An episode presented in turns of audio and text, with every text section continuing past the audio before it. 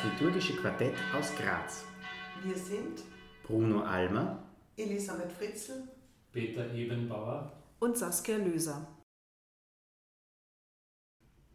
Willkommen zur heutigen Podcast-Folge mit Saskia Löser und Bruno Almer. Die Frage, über die wir heute sprechen wollen, ist, was darf ich in der Kirche tun und was nicht? Die Frage scheint mir so in Richtung Kirchenknicke zu gehen. Doch ich möchte zunächst einer anderen Frage nachgehen. Und welcher? Ich denke, um die Frage, was darf ich in der Kirche tun und was nicht, zu beantworten, ist es hilfreich, sich zu überlegen, wozu ist eine Kirche da und was tun Menschen dort. Hm. Nun, eine Kirche ist ein heiliger Ort, ein Haus Gottes, das zu seiner Ehre erbaut wurde. Es ist ein Raum, in dem sich viele Menschen der Gegenwart Gottes besonders bewusst sind. Sie kommen in die Kirche, um mit Gott zu sprechen, ihn zu loben, preisen, danken, bitten und klagen. Das tun sie miteinander im Gottesdienst oder auch außerhalb von Gottesdiensten. Manche Menschen setzen sich einfach gern in eine Kirche, um innezuhalten, zu beten. Oder sie zünden eine Kerze an, verbunden mit einer Bitte, einem Dank oder einem Gedenken an eine Person. Eine Kirche soll ein Ort des Friedens und des friedlichen Miteinanders sein, der für die Begegnung mit Gott da ist. Darum ist es in Kirchen ruhig und man geht nur so im Raum herum, dass sich eben die anderen betenden Menschen nicht gestört fühlen. Was darf ich also in einer Kirche?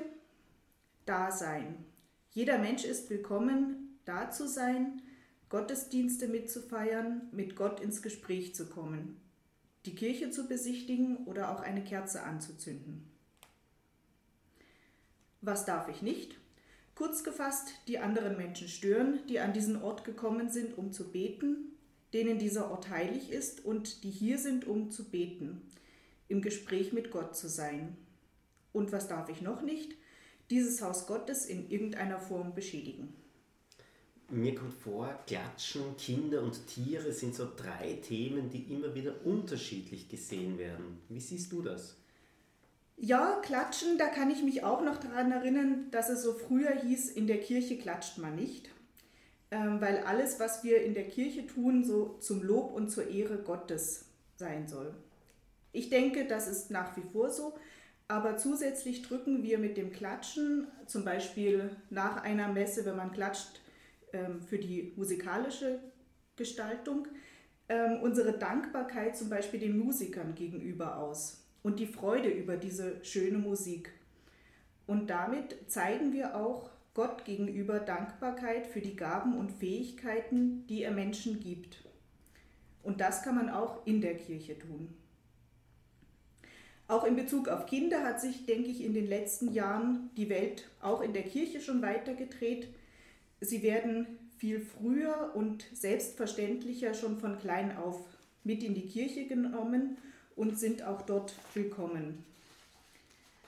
Und die Tiere, ähm, es ist üblich, dass Tiere nicht mitgenommen werden in die Kirche. Hierfür sind, denke ich, Lautstärke, Sauberkeit und auch das Wohlgefühl anderer Kirchenbesucher und Kirchenbesucherinnen ausschlaggebende Gründe. Soweit ich das bemerkt habe, stellt sich die Frage hauptsächlich in Bezug auf Hunde. Diese müssen meist vor der Kirche warten und können draußen in der Schöpfung Gott preisen. Hast du noch ein paar Knicke-Regeln für uns parat? Äh, die habe ich schon. Und ich spreche hier über Regeln für katholische Kirchen im deutschen Sprachraum. Warum das?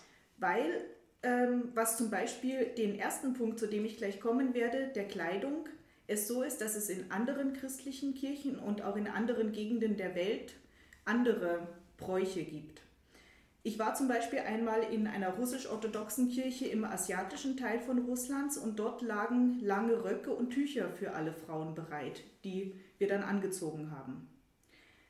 Bei uns ist es in Bezug auf Kleidung üblich, also in katholischen Kirchen im deutschsprachigen Raum, dass Männer keine Kopfbedeckung tragen Frauen aber hingegen können Hüte oder Mützen aufsetzen. Dass Männer ihre Mütze, ihren Hut absetzen, wenn sie eine Kirche betreten, das hat mit Höflichkeitsregeln zu tun, mit allgemeinen. Ähm, mit dem Betreten einer geschlossenen Räumlichkeit, ähm, zum Beispiel auch auf dem Friedhof, auch wenn die jetzt nicht ein Dach hat, ähm, da nimmt man den Hut ab. Es ist auch üblich, eine Kirche nicht in allzu knapper Bekleidung oder mit nacktem Oberkörper oder so zu betreten. Altarraum. Der Altarraum ist in einer Kirche ein besonders ehrwürdiger Ort mit Altar, Ambo, dem Tabernakel, der ihm nicht einfach so betreten werden soll. Er ist auch oft mit Stoffbändern abgesperrt und manchmal auch videoüberwacht, weil dort sich auch besondere Kostbarkeiten befinden. Essen und Trinken, das tut man nicht in der Kirche, so wie man ja auch in einer Straßenbahn kein Eis isst oder keine Pizza. Das sind so hat äh, jeder Ort so seine Regeln und Vorschriften. Manche sind strikter und manche sind weniger strikt. Ähm, zur Ruhe, wie ich am Anfang auch schon gesagt habe, Kirchen sind Orte, wo Menschen mit Gott ins Gespräch kommen, wo sie sich besinnen und beten.